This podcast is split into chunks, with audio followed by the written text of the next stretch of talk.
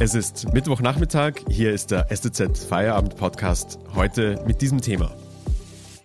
Die dritte Corona-Welle kommt in den Kliniken an. Steuern wir auf eine Überlastung zu? Am Mikrofon ist Florian Gann.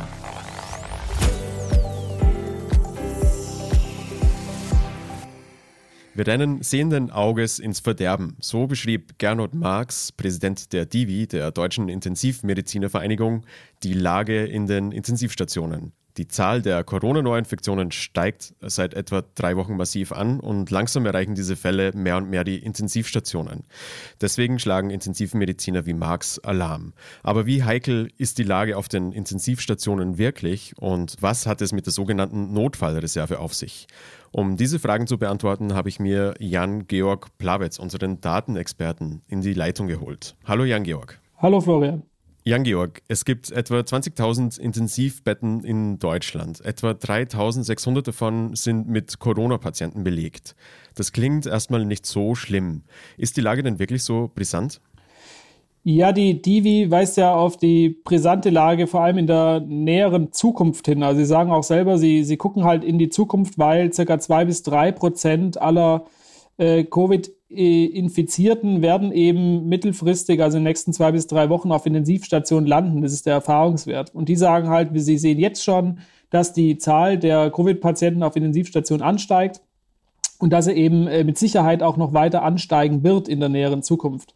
Und das ist aus Sicht der Divi vor allem deshalb ein Problem, weil es so viele Reserven gewissermaßen ja gar nicht gibt auf den Intensivstationen, sondern diese Covid-Patienten nehmen dann anderen Patienten den Platz gewissermaßen weg. Das heißt, da werden nicht unbedingt notwendige Operationen verschoben, um Platz zu machen für die Covid-Patienten. Und das ist aus Sicht der Divi eben ein gewaltiges Problem.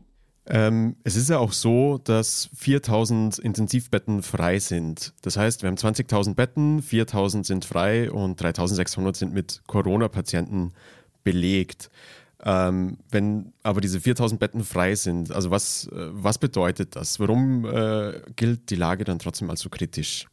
Diese Frage erreicht uns tatsächlich relativ oft von Leserinnen und Lesern und wir stellen uns die natürlich auch. Deshalb haben wir eben auch nachgefragt bei der Divi und die Antwort ist eigentlich relativ einfach und einleuchtend, nämlich jede Intensivstation in Deutschland hält sich eben ein bis zwei Betten frei, äh, permanent frei, damit so akute Fälle wie, ähm, wie Schlaganfälle oder Herzinfarkte oder sowas, dass die auch garantiert aufgenommen werden können, weil da ist keine Zeit mehr, in irgendein anderes Krankenhaus zu fahren, wenn der Notfall ankommt. Das heißt, eine gewisse Zahl von Intensivbetten muss einfach immer frei sein. Die darf im Grunde nicht auf Null sinken, weil sonst können solche akuten Fälle nicht mehr behandelt werden. Und ähm, deshalb bleibt es dabei, dass eben äh, Covid-19-Patienten äh, denjenigen, die nicht quasi ganz akut an diesem einen Tag auf den Intensivstationen eingeliefert werden, dass sie denen eben den Platz wegnehmen und dass dann eben Operationen aufgeschoben werden und da ähm, natürlich auch ähm, Verschlechterungen im Krankheitsverlauf einfach in Kauf genommen werden.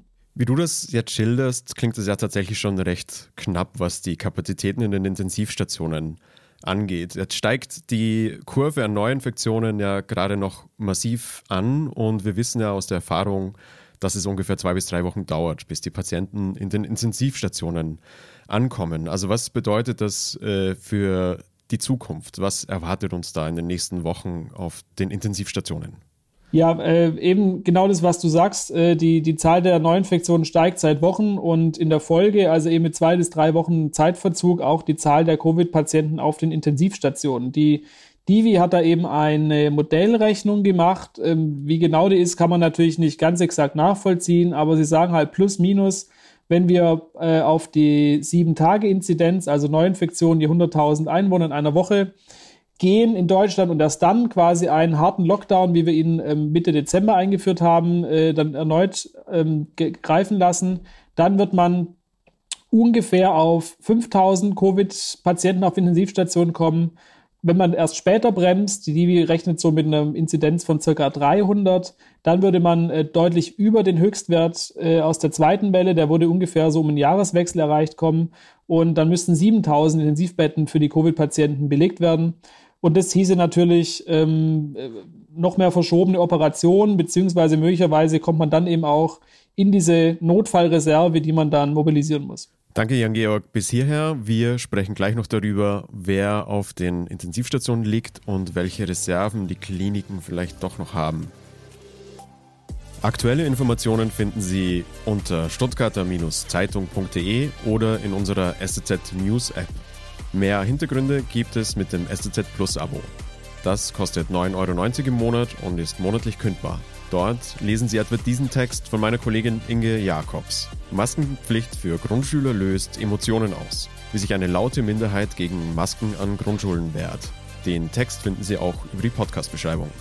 Außerdem, wenn Ihnen dieser Podcast gefällt, abonnieren Sie ihn doch auf Spotify, Apple Podcasts oder dem Podcast-Player Ihrer Wahl. Unterstützen Sie Journalismus aus der Region für die Region. Vielen Dank. Jan-Georg, ähm, nach der zweiten Welle ist die Belegung der Intensivstationen ja kaum zurückgegangen. Also die 20.000 sind relativ konstant. Eine Zahl, die immer wieder auch von Corona-Kritikern aufgegriffen wird. Warum ist diese Welle, wenn wir über eine äh, quasi ganz enge Situation auf Intensivstationen reden, warum äh, sieht man das dann in dieser allgemeinen Auslastung der Intensivstationen nicht?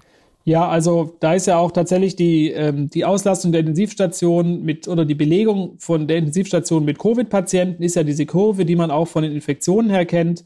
Ne, steigt im Frühjahr 2020 schnell an, erste Welle, steigt dann im Herbst 2021 wieder schnell an, um eben circa äh, nach Neujahr drei König wieder relativ deutlich abzusinken. Die Belegung der Intensivstation ist quasi immer gleich. Das ist wie eine Gerade, die, die im ganzen Jahr konstant bleibt. Und da fragen sich natürlich viele, ja, hat es eigentlich überhaupt keinen Effekt, die, äh, die, die, die, die vielen Covid-Patienten auf den Intensivstationen? Doch, hat's eben und, äh, und dass die, die Auslastung konstant geblieben ist, auch nachdem diese zweite Welle abgeebbt ist. Das hat lauter Divi damit zu tun, dass eben diese ganzen verschobenen Operationen, die man eben äh, nicht gemacht hat, um Covid-Patienten im November, im Dezember aufzunehmen, dass die quasi nachgeholt wurden. Also das heißt, im Januar, Februar wurde eben operiert, was eigentlich schon im November und Dezember hätte operiert werden sollen. Und ähm, die Divi weist eben jetzt auch darauf hin, dass man diesen Stau an, an nachzuholenden Operationen teilweise noch gar nicht richtig ähm, abgearbeitet habe und dass jetzt eben schon wieder Termine verschoben werden, weil wieder neu so viele Covid-Patienten rein, reinkommen in die Intensivstation. Also das heißt, diese Welle, diese Wellen, muss man ja sagen, von, von Covid-Patienten auf den Intensivstationen, die sind da, die bilden sich aber in der Belegung der Intensivbetten insgesamt nicht ab, weil sozusagen jedes Krankenhaus, jede Intensivstation für sich abfedert und eben mit Terminverlegung sozusagen seine Belegung ähm, konstant hält. Man könnte auch sagen, auf dem Maximum, das im Grunde äh, eigentlich möglich ist, sofern man eben noch ein bis zwei Betten immer frei haben möchte für Akutfälle wie Schlaganfälle oder Herzinfarkte. Es gibt ja auch eine sogenannte Notfallreserve von 10.000 Intensivbetten, also eine relativ große Zahl. Das klingt, als hätten die Kliniken reichlich Puffer. Ähm, ist das so? Ja, da ist definitiv Puffer vorhanden. Die Frage ist halt, wie man den ähm, freiräumt und, und wie wohl man sich damit fühlt. Also die, ähm, die Sprecherin der Divi beschreibt es so, dass diese, diese Notfallreserve im, im, im Grunde aus, da geht es nicht um die Betten an sich, sondern da geht es um die Betten und das Personal, das man dafür braucht, um die zu betreiben, also intensivmedizinisch geschultes Personal.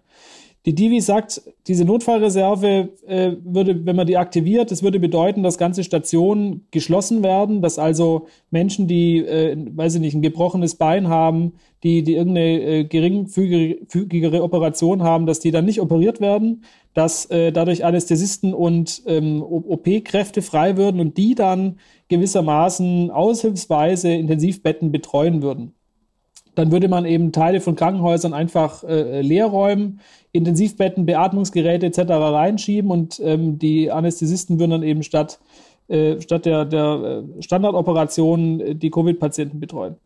Das ist natürlich möglich und denkbar und, und natürlich kann man auch Menschen mit gebrochenem Bein in eine Messehalle zum Beispiel äh, legen oder, oder relativ früh entlassen. Das kriegt man hin. Die Frage ist, ob man, ob man sowas gern haben möchte und sich dann Fragen stellen wie zu, zur Gleichbehandlung von, von Patientinnen und Patienten, auch gerade auf der Intensivstation. Also ja, das ist möglich. Ähm, es, es, ich, ich, ich glaube nicht, dass man ähm, dass man Menschen sterben lassen wird. Das, das wird nicht der Fall sein, aber es ist natürlich was, was man eigentlich vermeiden möchte, weil ähm, äh, Krankenhäuser teilweise leer zu räumen für Covid-Patienten wäre natürlich schon sowas wie das letzte Mittel, um, um, um einer dritten Corona-Welle dann Herr zu werden.